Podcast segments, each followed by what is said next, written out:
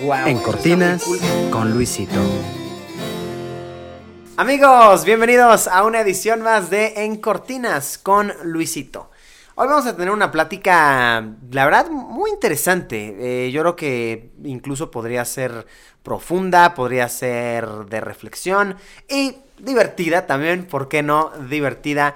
Hoy tenemos a un, a un nuevo compa que hice, a un nuevo amigo que hice, eh, que tiene una historia muy chida, que de verdad su estilo de vida, desde que vi tantito de él, me fascinó, me encantó. Hoy tenemos aquí en el set de En Cortinas a Kenneth. Aplausos. Gracias, Luis. ¿Cómo estamos, Kenneth? Bien, bastante bien. Qué bueno, Me qué gusta. bueno. Me da mucho gusto. Gracias por venir, de verdad. Gracias por invitarme. Qué chido, qué chido. Eh, Kenneth aquí, eh, la verdad, tipazo, una persona muy, muy interesante. Voy a dar tantito contexto sobre, sobre ti. Eh, Kenneth lleva siete años en silla de ruedas. Eh, esto por un asalto, ¿no? Que te sucedió. Fueron unos balazos que te metieron. Tres. Tres balazos. Hola, Borgo. ¿Qué- qué- ¿Dónde te dieron o cómo fue el...? Uno perforó el pulmón, otro perforó el intestino y el tercero fue el que estuvo cerca de la médula y causó la lesión medular. El pulmón. Sí, el izquierdo ahí se colapsó. Wow. Y, y fue el de la médula entonces el que causó que ya no, no pudieras caminar. Sí, no, no fue como que pegara directo, sino que la bala viene muy caliente. Entonces, al momento de estar cerca de la médula y es grasosa, se derrite. Wow. O sea, ahí ya no hay cómo. Fuerte, fuerte, fuerte. Eh, no obstante, eh, Kenneth eh, pues lleva ya muchos años siendo una persona de verdad bien independiente. Eh, a mí lo que me sorprendió fue, bueno, bueno yo, yo, yo di con Kenneth, yo conocí a Kenneth porque mi cuñada, dato dato general, eh, mi cuñada, la hermana de Ari, está en silla de ruedas. Entonces, estamos buscando una, una silla que le pueda ser más útil a ella. Y así fue como dimos con, con Kenneth, que pues él se dedica a eso, como a encontrarte la silla de ruedas perfecta, la chida, te la arma, tal como tú la quieres. Y así es como dimos. Y desde que nos conocimos, wow. A mí me sorprendió que Kenneth de verdad con su silla eh, baja escalones, sube, em, es algo muy, muy rápido, te mueves, es impresionante. Eh, de hecho, mm, se me hace prudente cambiar la imagen que tenemos en la pantalla por esta de acá. Miren qué chulada. E- Esa es una carrera que hiciste, ¿cierto? Es el maratón de la Ciudad de México del año pasado. El- ¿Pero es el maratón entero? O sea, el... Sí, 42 kilómetros. ¡Guala, Borgo! 42 kilómetros. Pura acá con el brazo. Sí, Wow, eso está muy cool. Que a ver, bueno, e- esta que tú tienes con la que haces este tipo de, de- de carreras, es una bien cool que nos estaba enseñando Ke- Kenneth, que es como un triciclo, ¿cierto? Como un... Es una silla de pista, eh, se le conoce como de pista porque son para las, de, digamos, de 400 metros, pero se utiliza mucho para también pa- para maratones en velocidad.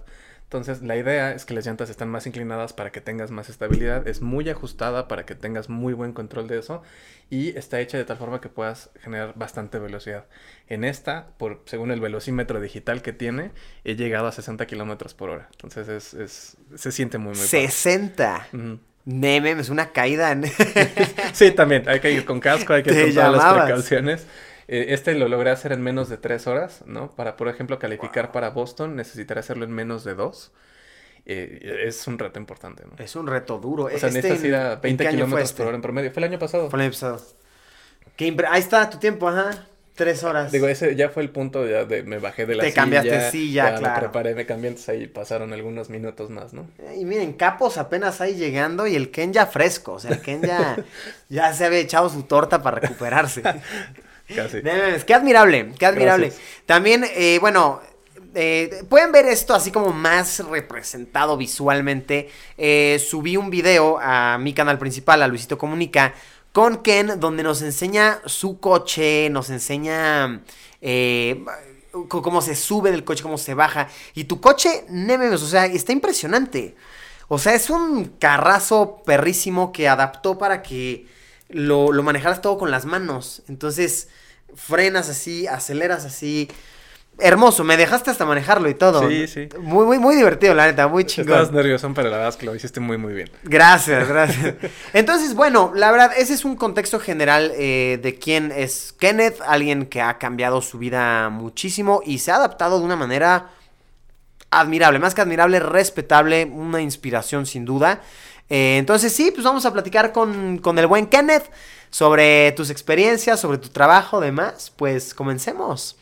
Oye, entonces, mi Kenneth, em, ¿cómo es este em, cambio eh, de, de, vida? O sea, ¿cómo te llega este primer impacto de que crees que va a cambiar tu vida por completo? Nadie se lo espera. Efectivamente, para todos eh, que hemos tenido una discapacidad a raíz de un accidente, pues nadie lo espera, nadie está exento también de esto. En mi caso fue por un asalto, fueron tres disparos, como ya lo comentaste.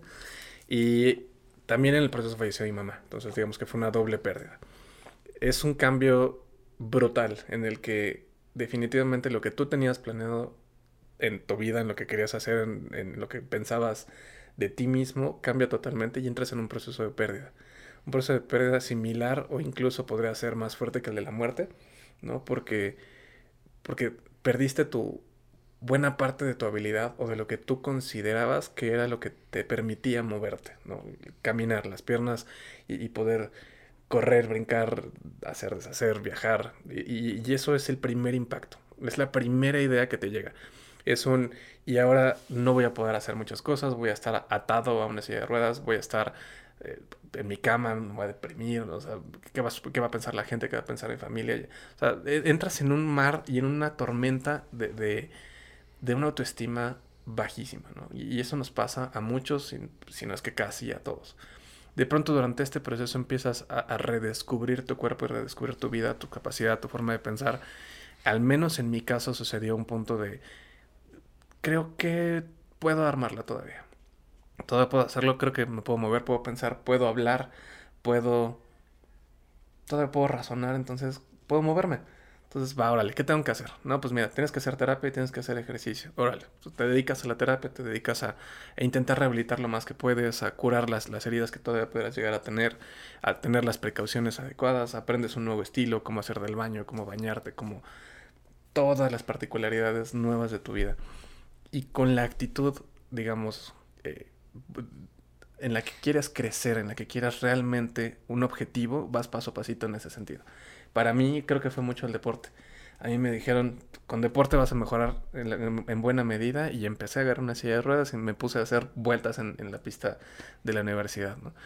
Y de ahí unos amigos me dijeron como, ah, oye, qué padre, yo te acompaño, iban a correr conmigo y se emocionaban también. He visto que en algunas carreras de las que yo hago de 5 y 10 kilómetros, pues también veo gente en silla de ruedas, ¿por qué no vamos y hacemos una? Pues va, órale, ¿no? O sea, yo empecé a subir, me subí a una silla de ruedas en marzo un mes después yo estaba haciendo un 5 kilómetros en Santa Fe. Fue padrísimo, pero Santa Fe son subidas y bajadas claro, horrorosas, ¿no? Entonces, empiezo en esto, 5, luego, oye, una de 10, oye, una de 21. Oye, pues el maratón ya es en agosto, ¿no? Entonces, de marzo que yo tomo una silla de ruedas, yo me aventé el maratón en agosto, acabé fulminado, ¿no? Hice todo lo que pude, pero... O sea, mí... cinco meses tipo. Sí. Wow. Para mí fue un gran reto. Eh, muchos me podrán decir que es irresponsable porque no tenía la preparación adecuada y demás. Es un desgaste distinto, sí, pero para mí era el reto de decir, estoy vivo, tengo la capacidad de moverme más allá de lo que las piernas me permiten, sino, digamos, lo que mi espíritu esté dispuesto a conseguir, ¿no? Lo que yo esté dispuesto a lograr, lo puedo hacer. Entonces vas viendo cómo van pasando los kilómetros, ¿no? Y, al principio dices 1, 2, 3, 4, 5, 6, de pronto dices 21, 22 y la gente te dice, ya casi llegas. es como, ya casi, 20 kilómetros, no es un ya casi. Y entras así en todas las etapas, te enojas, lloras, así berreas, estás así, a dos te detienes ya no puedo, ya voy a tirar la toalla. Bueno, un poquito más, un poquito más. Y ese poquito más se convierte en la emoción de que de pronto estás a punto de la meta, la ves y, y salen las lágrimas, ¿sabes? Porque es una emoción de yo creí que no podía, yo creí que no era capaz, mil veces me dije que no y de todas maneras continué, llegué y te da el sentimiento de sí, sí puedo, sí soy capaz y, lo que sigue, y lo que sigue, y lo que sigue. Y así vas construyendo no solo en la discapacidad, sino en la vida. Y eso me gusta mucho. Quizá me, extendí un poco de, lo que me preguntas, pero es, es como la filosofía que más te permite alcanzar poco a poco. Hay mil fracasos, hay mil ideas que te, que te, atacan, que te hacen sentir como que a lo mejor no puedes, a lo mejor es difícil, a lo mejor la gente va a hablar mal de ti. Mil cosas. Si logras perseverar paso a pasito en ese pequeño detalle, lo puedes llegar. De pronto es más fácil ver, decir un metro a la vez, ¿no? Porque ves el número y ves la distancia, pero en, en, otras metas en la vida ya no se vuelve tan simple, porque no es tan claro ver, por ejemplo, abres un negocio y no es tan claro ver en qué momento la rompes, ¿no? En qué uh -huh, momento claro. logras el éxito. Creo que tú también nos podrás contar hasta tu historia en tu canal, cómo fue que, que fuiste creciendo y cómo al principio igual te surgen mil cosas y sí, no, tal vez. Y, y si supieras de antemano en qué momento es tu momento de quiebre, es como creces como la espuma, tal vez lo harías con más emoción, pero sin esa certeza, es el, es, es el espíritu el que te lleva a ese punto. Y, y, es también tus, tus ganas de los que te hacen pues, llegar a, ¿no? Que te hacen llegar a esto con más rapidez. Y, qué reto tan grande se se te, puso en tu camino. Tal vez muchas veces, eh, no, no, sé, tú cuéntame si más o menos esta es la filosofía que te ayudó pues son los retos más grandes los que se le ponen a las personas más chingonas, ¿no? Que pueden con ellos. Me encantaría creer que es así.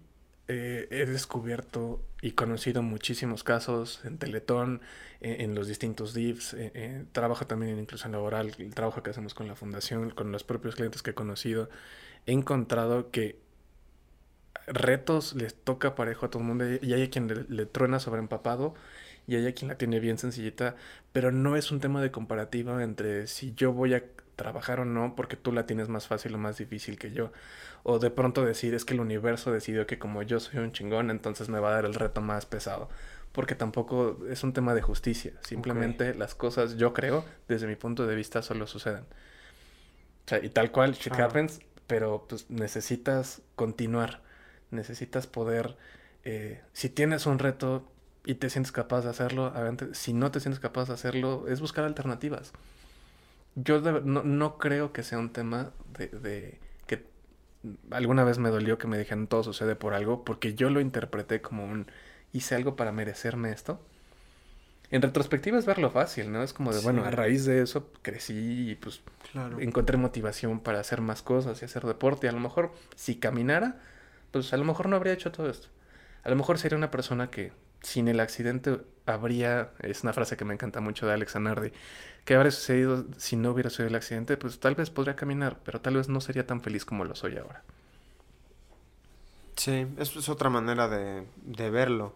Y mira, nunca había pensado en esa otra interpretación que nos comentas del todo sucede por, por algo, exacto. Hay otra manera de interpretarlo, así como de cómo, qué hice yo, ¿Qué, por qué me está sucediendo esto. Es, es, mejor si lo consideras, creo yo, desde el punto de vista de esto es lo que tengo en mi vida, ahorita. Tengo limones, ¿no? En ese sentido. Bueno, pues haz limonada. Y, y si no puedes, o sea, si es una condición adversa, pues hay que encontrar la forma de poderlo, de poderlo capitalizar. Aun cuando puede ser muy, muy negativo, una gran pérdida, además, es algo que puedes usar para hacerte más fuerte, como bien lo dijiste. Sí. En ocasiones la gente, no, no, es que la gente más fuerte reciba los peores retos, la gente que recibió los peores retos se tiene que volver muy fuerte para lograr eh, superarlos, ¿no? Claro, porque hay, digo, y me imagino tú has de haber visto muchos casos, pues muchas personas de verdad se dejan, se dejan vencer, ¿no? O sea, se dejan incluso morir, literalmente se dejan morir. E, Es bien triste, sí, sí hemos visto muchos casos en el que la gente siente que perdió su valor como persona.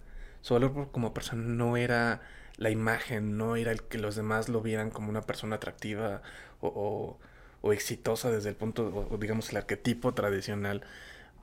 Y, eh, se abandonan. O sea, gente que era de muy buen parecido, ¿no? Chicas muy guapas, chavos muy, muy atractivos, que a lo mejor eran modelos, su sufren un accidente y de pronto sienten que su vida se acabó ahí. Y la vida, la vida sigue. Y hay mil cosas que podemos hacer pero es bien triste y de pronto no puedes sacar a alguien de una mentalidad de ese estilo si la misma persona no se da cuenta o no tiene la disposición. Hay una discusión fantástica, incluso hay una película que se llama eh, Yo antes de ti, Me Before You, uh -huh. está basada sí, en un claro. libro, y, y la conversación se puso bien polémica respecto a la eutanasia en este sentido, porque puedes tener todo, Puedes tener dinero, puedes tener familia, puedes tener pareja, puedes tener estabilidad y todo. Y, y aún así, que uno de esos problemas sea lo suficientemente fuerte como para que tú decidas tomar una decisión de terminarlo. Sí. Para aquellos que no entienden esta referencia, esta peli, vaya resumida, es de un, una persona con muchísimo dinero que tiene un accidente, entonces se queda inmóvil. Cuadraplegia. Ajá, cu- cuadraplegia. Y pues decide quitarse la vida, ¿no? Entonces, pues sí, dura reflexión, eh, que en efecto ni siquiera todo el, todo el dinero puede superar esto. Que esa es otra cosa, ¿no? O sea, que yo me imagino, vaya, bueno, no me imagino, obviamente afecta muchísimo, muchísimo cuando, cuando te pasa algo así, que te das cuenta de que es carísimo, ¿no? O sea, es muy, muy costoso el simple hecho de estar en una silla de ruedas. Tienes que cuidar muchísimas cosas. Como pasas mucho tiempo sentado, aunque yo corra, rueda y demás, no tengo circulación de la misma forma, por ejemplo, en las piernas. Entonces hay que pararse. Entonces, para pararse necesitas al menos un dispositivo que te mantenga seguro y que no te vaya a lastimar mientras estás parado. Tienes que hacer ejercicios para estirar las piernas, para que haya circulación, para que no te vayas a lastimar la piel, ¿no? Con úlceras. Eh, por haber estado mucho tiempo sentado en una superficie que no tenga el acoginamiento adecuado, ¿no? En la espalda también, por estar tanto tiempo sentado, puedes empezar a tener escoliosis o, sea, son muchos factores. También aunado a eso es, puedes tener problemas de, de- de- de, por ejemplo, el estómago, el intestino, de que se te hagan piedras en los riñones. Hay que cuidar la alimentación más allá de lo que normalmente harías. Entonces tienes que estar invirtiendo en múltiples cosas que cada quien van estando dependiendo obviamente de su condición, ¿no? Pero eh, incluyendo la silla de ruedas, si de pronto necesitas revisiones médicas y todo eso, pues implica un gasto. Y, generarlo como a través de, de- ti mismo te da mucho esta sensación de que yo puedo no solo con lo estándar, sino todavía con ese extra. Sí. De hecho, eh, Kenneth eh, se ha hecho una, una vida muy cool a raíz de esto, a raíz de ayudar a personas en, en su situación o situación similar a encontrar la, la silla perfecta, ¿no? O sea, como que esto lo has vuelto en, en tu trabajo, ¿no? O sea. Es, es, es un negocio, te lo comentaba hace rato, que tiene dos, dos pagos, ¿no? Uno por, por el lado económico, en el que yo busco que sí yo tener una ganancia, pero eh, que no sea un sobreprecio, que no sea algo exagerado comparado con los precios que de por sí ya son elevados, ¿no? Entonces, temas de importación de- del servicio, de llevarlo, eso para mí es bien importante. Y el segundo pago tiene que ver con ver cómo la persona cambia su vida, su independencia, su postura, muchas cosas dentro de su propia, eh, digamos, cómo, cómo se ve desde afuera y cómo se percibe la persona desde adentro. Y, y- eh, hay cambios fantásticos. Personas que de pronto se veían como, como ya sabes, retraídas y, y- y disminuidas y de pronto cambia solamente un pequeño aspecto de la vida y se deciden salir y cambian la actitud. Dicen, es que ahora la gente me ve distinto y ya no me ven y me pobretean. O eh, a veces hasta cosas como de llega alguien y te dan dinero y tú así como, Verga. "Güey, ¿por qué? O, Qué culero, de-. No, digo, la gente lo hace con buena intención. ¿no? Claro, Es como, claro. ay, pobrecito, ven, toma, comparte algo. Y, y te da risa, dices como, bueno, gracias, pero, pero el cómo te ven los demás depende mucho de qué es lo que tú reflejas. Y, y estando en una silla de ruedas puedes causar mucha lástima. Si estás así como reducido, te digo así como de pobrecito de mí. Pero si estás en el extremo opuesto y es como de yo puedo, subo, bajo, hago, manejo, me meto y, voy de, no sé, me voy de vacaciones y hay escaleras, pues no sé, ahí veo cómo le hago, me bajo y esa, esa actitud y esa disposición hace que la gente te vea entonces como un... Entonces, si lo ayudo, no lo ayudo. O sea, ya como que la gente entra en un corto y eso cambia mucho. Para mí, en- dentro de este negocio, como tú lo comentaste, esos son los dos pagos y es algo que me llena muchísimo. Adicional a eso, pues también me dedico a inclusión laboral. Estuve trabajando, creo que esto no te lo comenté. Creo que no. Trabajo en GNP.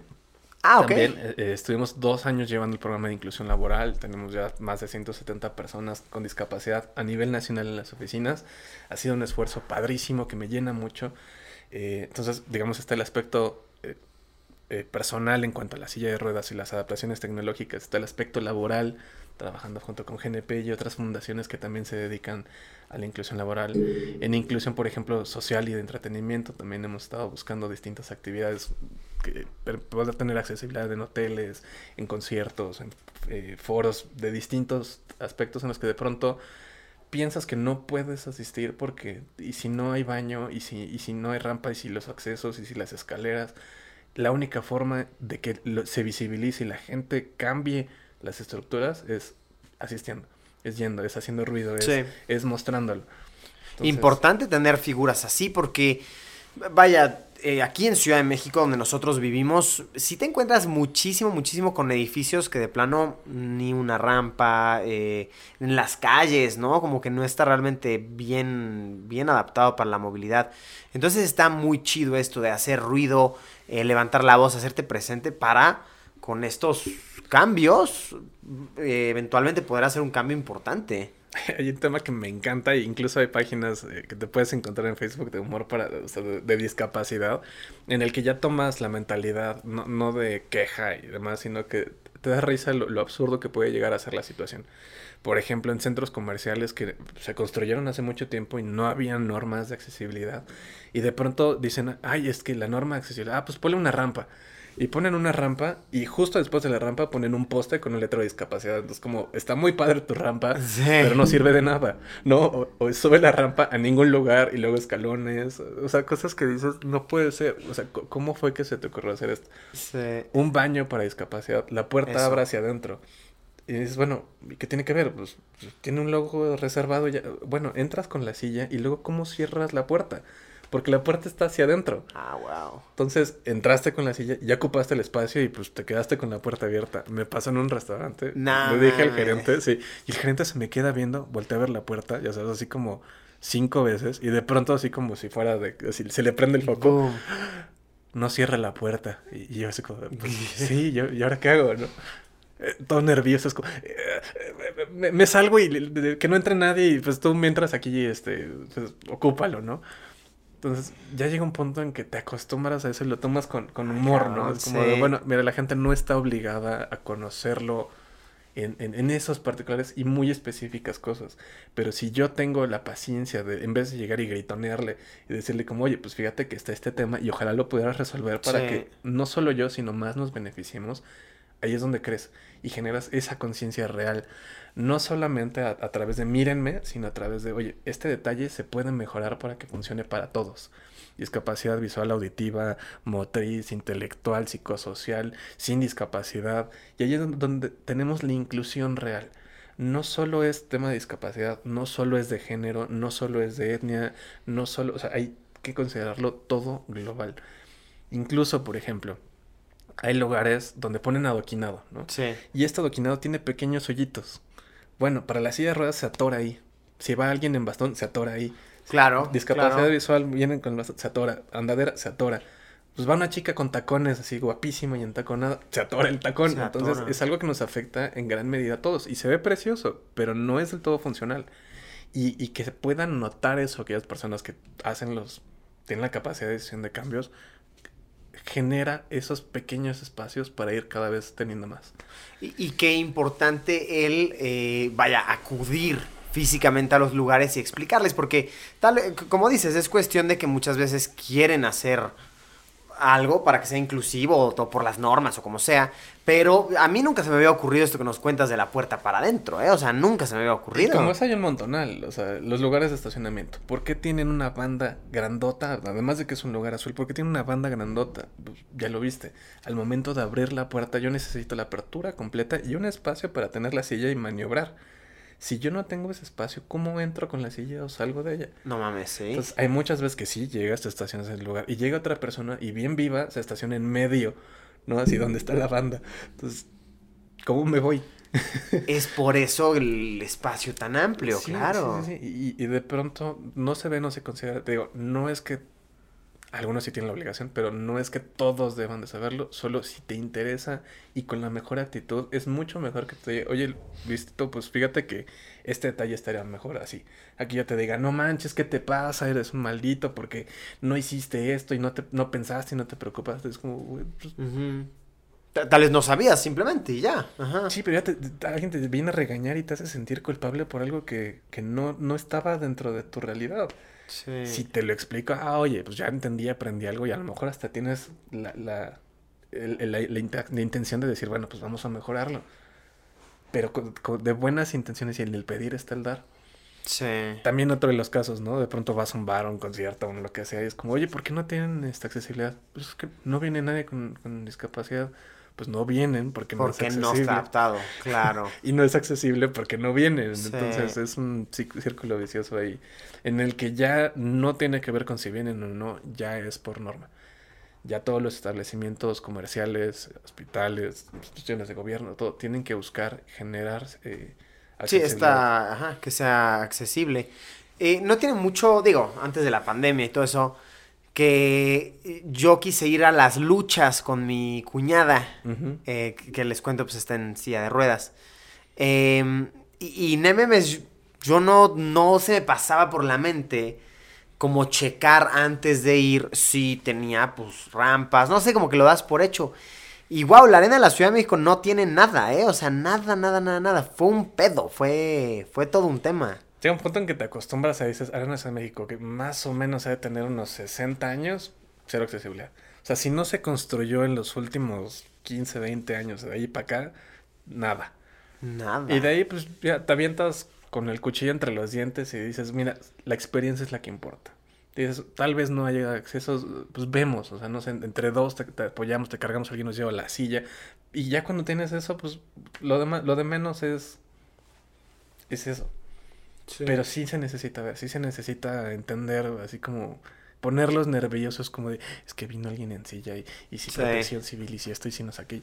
Y, y casual de pronto les comentas como, oye, ¿tienes accesibilidad? No, ah, pues, pues, ahorita voy a estar aquí, pero si no veo mucha disposición, pues tendremos que buscar al INVEA, ¿no? El INVEA sí Claro. hace verificación de accesibilidad. INVEA es el Instituto de Verificación Administrativa y ellos se dedican como a ver el cumplimiento de todas estas normas de los, de los establecimientos comerciales. Ah, entonces es importante estar, hacerte presente y Sí. que se sientan nerviosos. Sí, sí, sí, te digo, de primera de buena onda, siempre el pedir estar, el dar, como te comento, pero después si no ves ese, ese cambio, si no ves ese interés, ahí eh, están las herramientas siguientes. Y hacer presión y va subiendo de nivel y va subiendo de nivel hasta que se tiene que conseguir. Hemos visto casos de, por ejemplo, bancos, sobre todo, y algunos bares y establecimientos como restaurantes que de Sí. pronto, ¿sabes? Los clausuran y casualmente en tres días ya tienen rampa y elevadorcito y cositas así. Claro, justo era por eso. lamentablemente hasta que no duele, pues no, no se hace, ¿no? Sí. ¿Tú, tú dirías que has reducido, digo, ya ahorita que estás pues bastante acostumbrado a tu nueva vida y demás, ¿ha- ¿has reducido la cantidad de actividades eh, que haces gracias a esto? Por ejemplo, tal vez antes ibas mucho a bares o a festivales y de repente si ya dices, Nel, como que ya no, o te has adaptado. No, me he adaptado y, y me, gu- me gusta mucho salir. Soy muy pata de perro y me gustan los festivales. Me gusta ir con ah, varios amigos. Bueno, durante la pandemia nos hemos mantenido. Claro, obviamente.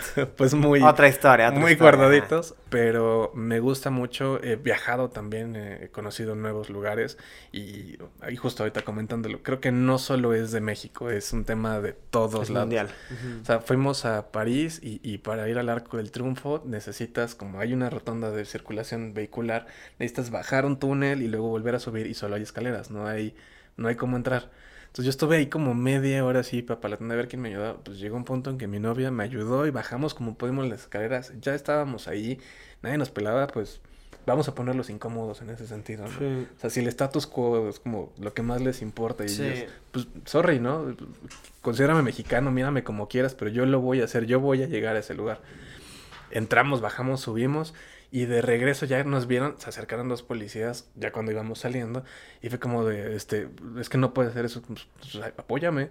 Y se quedaron así como, como, ¿qué hacemos? Como, pues mira, simple, me, me recargo, ¿no? Me cargas, nos llevamos la silla.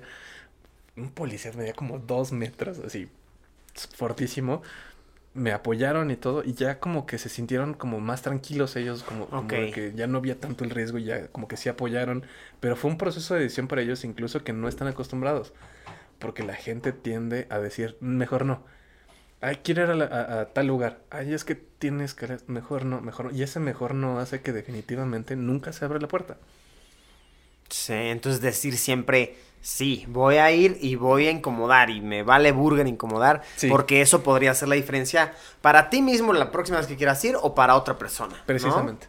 Hay muchas cosas incluso que van de la mano con la discapacidad. Por ejemplo, muchos no tenemos control de esfínter. Entonces no controlamos la vejiga, no controlamos. De pronto algunos sentimos, algunos... Lo más común es que lleguen a haber fugas, por ejemplo, de pipí.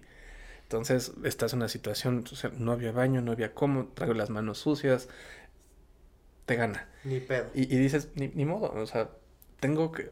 Es más importante el no, digamos, no, no tener el riesgo de hacerme el baño, a no, a no experimentar y vivir las cosas, para mí no. Cada quien toma su decisión, ¿no? Pero eh, de pronto están esos, esos retos. Y para los demás, gen- el, el ver esas situaciones y ver, digamos, en- les da a entender qué puede llegar a pasar. Con mis cuates también nos hemos llegado a poner unas pedos, pero buenas. Así de esas de que acabo con un charquito abajo y ya nada más se ríen y me ayudaron el trape. y ya se vuelve como parte de la dinámica. Y, y- es como de, no, es que oye, que qué pena porque vamos a ir a casa de no sé quién y, y, y cómo crees y el charquito. Y me dicen como de, yo llevo la- el, el trapo y no, yo le trapeo y no pasa nada. Se siente muy padre esa complicidad. Pero solo puedes generarla si estás dispuesto a que suceda. Y aplica para todos. Sí, la neta. Para todos, para todos. Por ejemplo, me, me contabas una experiencia que, que fuiste... ¿Cuál fue el festival de música este cabrón que fuiste que me contaste? ¿Fue el EDC? Corona. El Corona, el Corona. Por ejemplo, en esos casos, ¿qué, cómo, ¿cómo es la dinámica? Antes, eh, fui por ejemplo, primero, eh, el accidente fue en 2013, fui para 2015 o 14, no me acuerdo, y en ese todavía no había nada de accesibilidad, o sea, no se había considerado nada, y pues sí, o sea, espacios abiertos y todo, pero cayó un chubasco, y todo lo de pasto se hizo un lodazal. A la burger. Entonces, yo iba con la silla y con unas así costras de, de lodo. O sea, llegó un punto en que ya no me podían ni empujar ni jalar porque se resbalaban con No el mismo lodo. Es que se hizo, se hizo un puerquero sabrosísimo, ¿no? Eh, a, a- raíz, a raíz de ahí conocí un par de, de- de fun- una fundación que estaba trabajando para conseguir espacios accesibles ellos mismos dijeron, a- le dijeron a César, vamos. Pusieron espacios en los que podías entrar con una rampita en una tarima. Entonces ya estabas más elevado, ya no ibas a ver eh, Ah, espaldas y pompas de todo el mundo porque Es- sí, claro, no mames. llegas, llegas tempranito, ¿no? Estás listo para ver y de pronto llega y se te para alguien Se te enfrente. para. Y por más, por más que lo intentes, llega un punto en que Es, es mucha gente la que llega, es mucho... ajá. Entonces, estos espacios en los que elevan las tarimas, en los que ya puedes ver mejor, te, te da eh, por lo menos la participación de decir, ya puedo ver lo que vine a ver, no nada más vengo a ver, te digo, espaldas de la gente. Sí. ¿no? Y, y cada vez hay más espacios. Los Anirrent, ¿no? Ya te ponen unos de tamaño para entrar con la silla. y- Ah, chingón. Entonces, sigue siendo las mismas situaciones. Huele horrible, ¿no? Ya en la noche. Obviamente. Mm, Obviamente ni cómo lavarse las manos, pero vas preparado y por lo menos ya tienes un espacio. Entonces ya te sientes en igualdad de condiciones eh, en muchas cosas. Ya, ya de pronto te cuidan tener espacios de estacionamiento cercanos a, a los accesos. De todas maneras tienes que rodar un montonal entre escenarios y todo, pero ya tienes un espacio, ya, ya, ya estás considerado en ese punto. Y se disfruta mucho más cuando dices, eh, es un esfuerzo para mí el, el ir, el aventarme todo el día, el que calor, que frío, pero Sí. igual que a todos. Y, y eso se genera con la gente que ido. Entonces de pronto dicen, ¿no? Avientan 150 o 200 boletos para personas con discapacidad y se les acaban. Y siguiente festival y a lo mejor meten unos poquitos más y se les acaban. ¿Cuál fue el problema cuando de pronto tuvieron de 150 personas y todos se metieron en la tarima con acompañantes? Llevé un montonal de gente y en vez de decir vamos a hacer más grande la tarima, decidieron hacerla más pequeña y restringir el acceso. Ah, Si vienes, o sea, vienes con acompañante, bueno, pues tu acompañante se queda afuera y tú es como, a ver, No no, vine al festival solo. No, Güey, sí, no voy a estar viendo ahí solo ahí. O sea, ¿qué vengo con mis cuates, mi novia, con quien Sí, sea. Es no como mames. yo aquí, ellos abajo, es como, pues, Está chafísima. pues no, no, o sea, gracias, pero yo vengo a disfrutar con, con mi Con mis banda. amigos, ajá. Y no vengo a que nada más yo esté en mi situación de privilegio desde mi palco, ¿no? O sea, no. Mortales.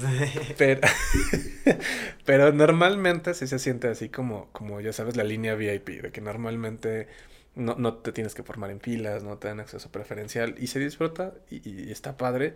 Creo que es importante también entender no abusar de eso, ¿no? claro, claro. Porque claro. en el abuso de pronto es cuando la gente pierde el ánimo y la confianza de, de generar esos espacios.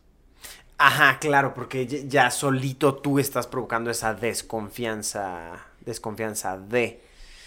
Anécdota. Si cuéntamela, me permites. El. Metrobús, por ejemplo, tiene el espacio de discapacidad en la parte de enfrente. Está Ajá. dividido el Metrobús hombres y mujeres. Sí. Entonces, en la parte de enfrente está el espacio de discapacidad. Las veces que he llegado a utilizar el Metrobús, es servicio gratuito, entonces pues solo llegas y lo puedes usar. Pero en ocasiones eh, he sabido de, de- de mujeres que bajan a, los, a la gente en silla de ruedas por mañosos. O sea, de que son hombres y están en el espacio de mujeres de, de discapacidad, sí, sí, pero andan ahí como está ap- apretadísimo. Cabrones. y los bajan. Y, y ahí es donde empiezan esos quites, el que dices, ok, sí, está el espacio de discapacidad, no generes prejuicios, uno por otro Ajá. lado, y dos, no seas mañoso. Entonces, es un equilibrio en todos los casos. O sea, Qué cabrones. qué- sí, la, la verdad, sí. Me ha pasado también, ¿no? Yo estoy esperando y pasa uno llenísimo y es como de, no, espera el siguiente. Y alguien de atrás, así bien autodeterminado, llega y es como de, no vas. Y avientan la silla y quien está enfrente, ¿no? Así les tocan pisotones, aplastones. la burger. y ves gente así como ya con la lagrimita de que sí le dolió el guamazo, pero se quitan, ¿no? Y estaba apretadísimo el lugar y casualmente así como se abren las, las, las olas. Sí, ¿no? sí, sí, se Y abre. tu espacio, yo me sentí así como de, bueno, podía esperar al siguiente, no tenía prisa, pero hay mucha gente que tiene la disposición de ayudar y esas cosas se aprecian. Eso está muy chido. Sí, eso está muy cool. O sea, pero eh, ju- justo eso yo te quería preguntar. Eh, en el ayudar, eh, de repente, aunque uno sea muy bien intencionado, también tiene un poquito de temor a incomodar. eh, ¿No? O sea, que, ¿cuáles dirías tú que son estos... eh, estos límites que se tienen que, que respetar para no incomodar?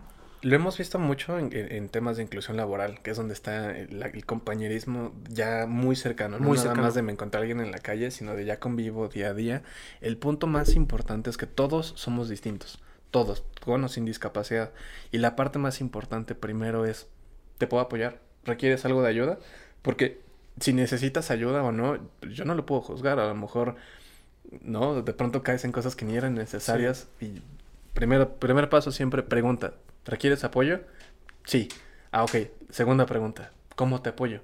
Ok. No voy a ya a llegar a suponer que sé cómo apoyarte porque a lo mejor tú conoces más las condiciones de No, y claro, y hay, hay diferentes este, condiciones. O sea, una requiere de más apoyo que la otra y demás. Sí, sí, sí. O sea, primero quitarte, eh, creo que sí, quitarse la pena, ¿no? Primer Exacto. paso. Pero segundo, ¿necesitas ayuda? Sí. Y segundo, ¿cómo te apoyo?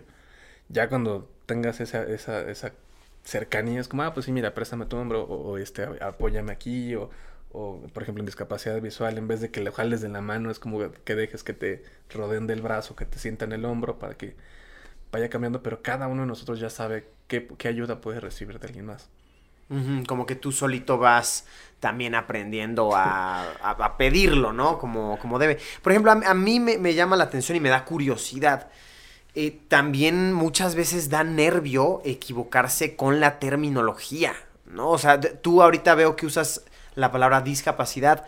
Para muchas personas podría ser sensible, ¿no? Que te refieras a eso como una discapacidad. Fíjate que eh, el tema políticamente correcto es en toda la sociedad y en muchos ámbitos y sobre todo ahorita en redes sociales es, es motivo quisquilloso, ¿no? Es muy delicado. Los términos adecuados actualmente son persona con discapacidad, porque ante todo somos personas. Ok. Tenemos una discapacidad, tenemos una característica, pero no, te- no- la idea es que no te define, no eres un discapacitado, un minusválido o un inválido, sino que eres una persona y tienes una discapacidad. Entonces, eh, por ejemplo, discapacidad auditiva, ¿no? Entonces, término completo. Pero la comunidad a sí misma, de discapacidad auditiva, se dicen sordos. Y les gusta el término sordo. No sordo mudo, no sordito, no. O sea, muchos términos en los que no les gusta. Y lo, lo más común es sordo. Y la seña es sordo. Ah, porque también sé lengua de señas mexicana.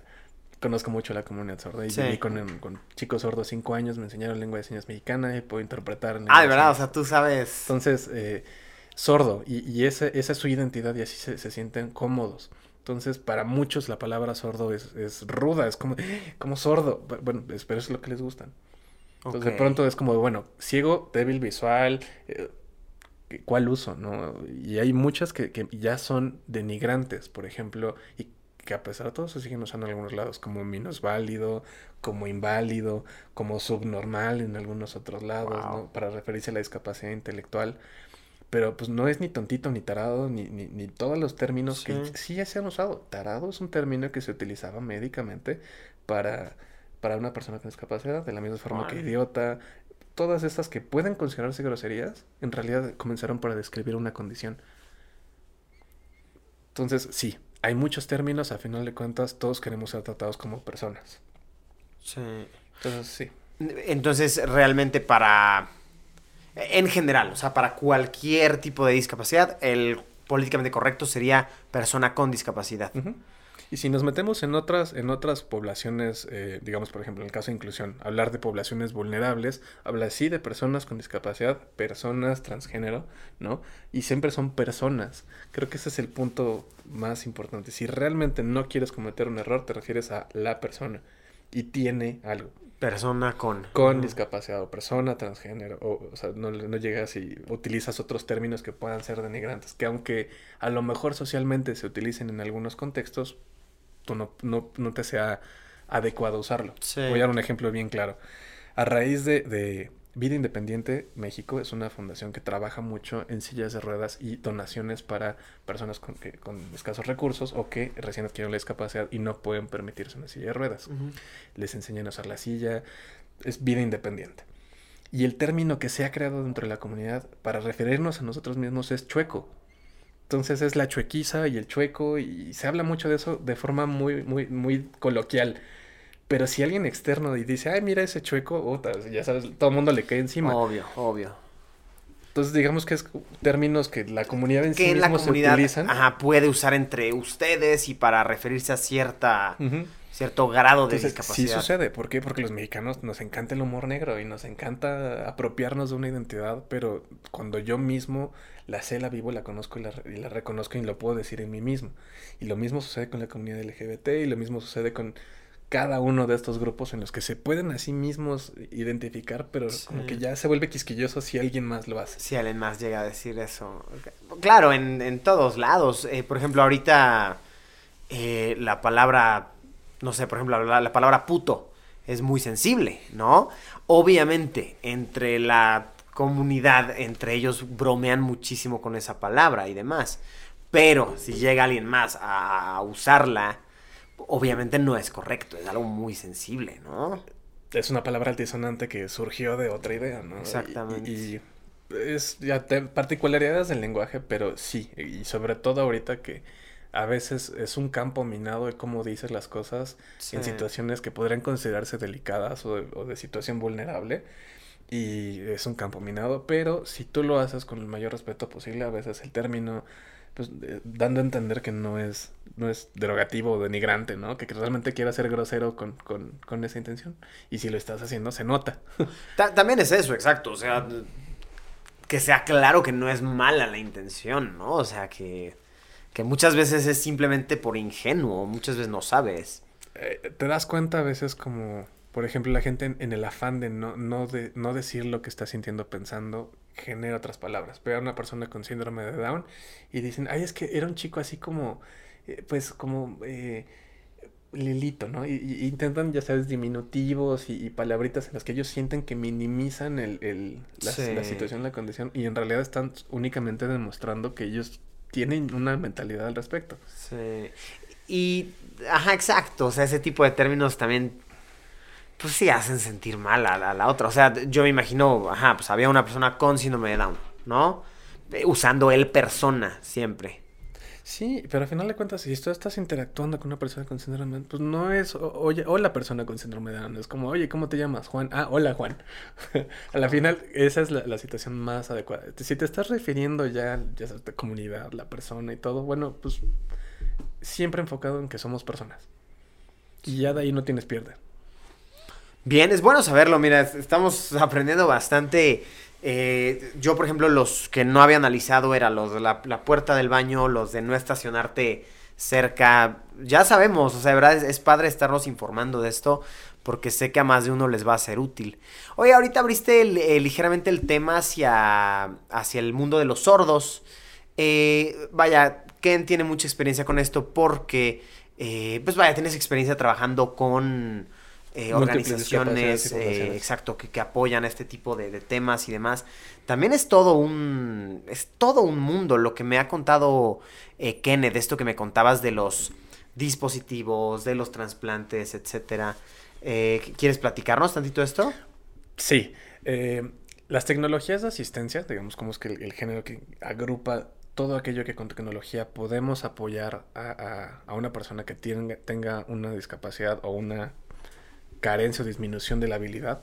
Por ejemplo, en una persona con discapacidad motriz es una silla de ruedas, o es una silla motorizada, o es grúas para traslado, la, adaptación del auto que hace rato probamos. En el caso de discapacidad auditiva, el elemento más importante tiene que ser con el lenguaje. Entonces ahí la lengua de señas de cada una, porque hay una en cada país, en algunos países hay más de una, eh, cada una de ellas se vuelve la lengua nativa de la persona. Y el, el lenguaje hablado se convierte en, en una, digamos, un- en una segunda lengua. Ok. Pero la, la nativa es la lengua de señas. ¿Qué sucede? En muchas ocasiones, nadie, igual nadie está exento de una pérdida auditiva. Por ruido, por enfermedades, por medicamentos, por condiciones genéticas. Hay un montonal de cosas. Los auxiliares auditivos, que son los que te permiten, si tienes una pérdida, digamos, de leve hasta severa, te permiten todavía escuchar y son especializados también. Así como ves las ecualizaciones, ¿no? de- del sonido, también tenemos cierta ecualización en el oído. Puedes tener pérdida y no la pierdes todo parejo, sino que pierdes los graves o los agudos o un- un- una frecuencia en medio. Entonces, cuando tú te pones un auxiliar, un personal especializado tiene, y profesional tiene que saber equilibrar eso para que el equipo que tú uses no te vaya a causar más daño. Tienes que subirle el volumen. Claro. Eso te puede causar más daño si- si, no seas adecuadamente. Sí, te revientas ya todo. Sea, Si tú te pones el auxiliar de alguien que tiene una pérdida severa, pues te vas así a hacer un ruidazo sí, que sí, te puede sí, lastimar. claro. Pues hay que hacerlo con, con el conocimiento profesional adecuado. En casos en el que, por ejemplo, la lesión no es porque tengas un problema, digamos, de, de las, las partes internas del oído, sino que ya sea neuronal, ¿no? Se- neurosensorial. Entonces ya, ya hay otras herramientas y dependiendo de cada una de las condiciones, llegas al punto en el que, por ejemplo, hay una condición que se llama microteatresia. Entonces el niño nace, pero nace a lo mejor sin la oreja o con el canal auditivo cerrado. Entonces, pues se pierde mucho de la audición y, y al principio en la, en la vida, cuando es un bebé, el lenguaje se aprende repitiendo. Si no escucha, entonces ¿cómo adquiere el lenguaje? ¿Cómo adquiere conocimiento? No hay forma. Entonces a- eh, existen estos implantes. Antes de eso hay eh, sistemas que a través del hueso pueden transmitir vibraciones y que pueden escuchar a través de eso. Como los audífonos. Sí. ¿Los has visto? Que te los pones Sí, que te los pones aquí arriba. Ajá. Mágica esa Así cosa. funcionan, así funcionan estos sistemas. Y luego el implante coclear ya es un sistema mucho más elaborado que pone un, un- un pequeño sensor dentro de la cóclea, dentro del huesecillo del, del oído. Muchas, muchas particulares. Estos implantes ya son los que se, se- alcanzan a ver, ¿no? Que, que tienen, que tienes aquí eh, una pieza y de ahí se conecta a otro, otro en la orejita. Cada uno de ellos tiene sus particulares y son tecnologías que tienen un costo, ¿no? que, que pueden ser, que pueden ser elevados. Y por eso en la fundación trabajamos en apoyar para hacer estas recaudaciones a través de donativos que, que puedan ser eh, fiscalmente utilizados, a través de campañas, venta de chocolates, de donas. Se hacen muchas cosas para lograrlo, porque un implante coclear puede llegar, el proyecto completo, a costar un millón de pesos, un millón y medio, si son de los dos lados. Entonces, sí, Es carísimo. es carísimo y es pesado, pero con, con el apoyo suficiente, con la exposición suficiente, con los medios adecuados, se puede lograr. Y, y entonces tú estás envuelto en este tipo de como recolectas o como de destinación de, de recursos. eh, Es a través de varios medios, no, no, no es un boteo, ¿no? No es como que estamos en las esquinas pidiendo botes, sino que eh, a través de los papás, de los familiares, se, se apoyan las recaudaciones y las campañas. Lo que lo más lo, lo hace válido y vigente es el hecho de que somos una asociación que puede recibir eh, donativos autorizados por gobierno. ¿No? Entonces, estos dan, van- eh, si tú das el recibo donativo, entonces se puede integrar en tu declaración, no como que nada más gastaste dinero, sino como que fue un, un proyecto viable. Y nos hacen una auditoría exhaustiva de, de dónde vinieron los fondos que se gastó en qué, o sea, porque tienes que presentar esa transparencia. Y es la diferencia entre solamente ir y pedir dinero en la esquina y, y ya tener una campaña bien armada, en la que a lo mejor podrías obtener fondos de alguna otra beneficencia. Sí, que sea, pues como dices, bien transparente. Y ha de ser un poco, no sé, de hueva que, o sea, tú sabes que estás destinando bien los recursos, pero tener que estar pidiendo recibo de cada cosa y foto de cada cosa para poder demostrarle a la autoridad que en efecto se usó para eso el dinero. Es cansado y pesado, pero yo creo que es bien necesario. ¿Por qué? Porque hay muchas personas que con, que con una, una máscara de santo son están en malas intenciones, ¿no? O sea, eh, disfrazados de, de bondad, están realmente buscando guardar, conseguir dinero para ellos. Y hay mucho de eso. Y es justo en temas políticos que no quisiera del todo meterme, pero es algo que se está intentando combatir. De forma muy agresiva, en el que dices jalo parejo y por los pequeños, los, po- los digamos, poquitos que hacen este tipo de, de cosas sucias, me llevo a todos y pues afectas la, la labor de todos Claro. de aquellos que estamos dispuestos a la foto, al documento, a la firma, al, regi- al recibo, a hacer todo ese papel administrativo con un propósito real y, que, y, y con un beneficio real. Que no sea nada más como por embolsarse la lana. Sí, es verlo como un trabajo en equipo para que, pues sí, para beneficiar a toda la comunidad que quiere eh, apoyar estas causas. Y qué chingón esto que la verdad tú has eh, dado un giro a tu vida hacia apoyar a, estas causas. La verdad está muy cool, la neta. Y creo que todo esto que haces, el simple hecho de platicarlo tan bien explicado, tan sensato. eh, A mí, la verdad, nunca me había quedado tan claro como ahorita que tú me lo explicaste, ¿eh? Creo que tienes ese don para, para explicar. Está muy cool, la neta. Creo que es una labor muy chida la que haces, muy importante. Me gusta mucho. Y de pronto nos podemos clavar en las particularidades así súper técnicas y médicas y la gente se queda exactamente igual. Generar esta conciencia, una, una vez más te lo, te lo dejo, te lo comparto, tiene que ver con saberlo explicar de forma que se entienda. Así de simple, que, que, puedas interiorizarle y tú que lo escuchas digas como, ay, oye, si yo tuviera algo así, ¿qué me sentiría? ¿Qué pasaría? O, y ya que lo haces personal, entonces puede surgir el ánimo de ayudar. Pero si te metes en mil complicaciones y en terminologías y, y a lo mejor tener que meterte en todo el papeleo y detrás de eso dices, mejor me dedico a otra cosa. Mejor otra cosa más sencilla. Pues ahí lo tienen, eh, amigos y amigas. Eh, vamos a dejar aquí abajo en la descripción muchísimos enlaces útiles eh, para, para todo lo, lo del trabajo de Kenneth, para tal vez eh, organizaciones. No, no sé si ahorita tengas alguna campaña que quieras impulsar o tal vez me pases los enlaces después. Yo creo que te paso los enlaces. Estamos trabajando Va. en campañas en Playa del Carmen, en Quintana. Roo. Estamos trabajando en campañas en Oaxaca. Estamos generando otra en Puebla. Cada una de ellas está en contacto con asociaciones y, y o gobierno. Eh, sí tenemos mucho que hacer, pero creo que lo importante es que si está a la disposición de apoyar, se acerquen directo a la fundación y, podamos ver qué podemos canalizar. Hay muchas, muchas actividades que se pueden hacer. Eso está chingón, eso está chingón. De igual manera voy a estar eh, actualizando periódicamente estos, esta información porque tal vez para la fecha que alguien más ya vio este, este, este podcast, tal vez ya es otra campaña, entonces voy a estarlo actualizando periódicamente. ¿Qué pasó, Arisita? ¿Algo que añadir? ¿Cómo se llama la fundación? Ah, claro, claro, la, la fundación, ¿cómo, cómo se llama? La fundación se llama México Escucha. México Fundación Escucha. Seica, México Escucha. México escucha. Eh, entonces, bueno, enlace aquí abajo en la descripción.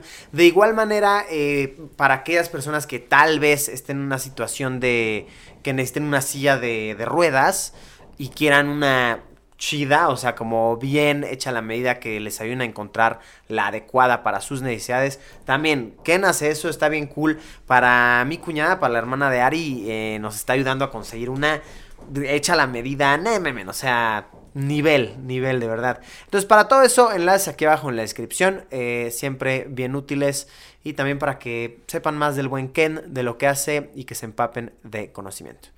Pues mi Ken, eh, algo que se me haya ido, algo más que quieras mencionar. Me echaste flores durante toda la sesión, de serte sincero. Lo que yo más aprecio y lo que más me gusta de todo esto es que tú tengas esa sensibilidad, ese gusto y ese ánimo por, por enterarte, por conocer, por hacer más y por generar difusión. Ese tipo de, de- de actitudes, de ánimos, es lo que más nos apoya. Entonces, muchas gracias a ti, Luisito. De verdad, eres un gran aliado de nosotros. Gracias. No mames, gracias a ti por tu tiempo, por tus palabras y por todo. Creo que en esta plática he aprendido sobre todo, pero también he reflexionado. Em, sí, de verdad, gracias. Gracias por tus palabras. Qué bonito platicar contigo, qué bonito escucharte. Pues amigos, eh, gracias también a ustedes por habernos acompañado, eh, por habernos dedicado tantito de su tiempo. Espero que esta plática les haya sido de igual manera de utilidad para aprender, para sensibilizarse, para reflexionar. Como siempre, nos vemos en unos días con una nueva transmisión. Cerramos En Cortinas con Luisito.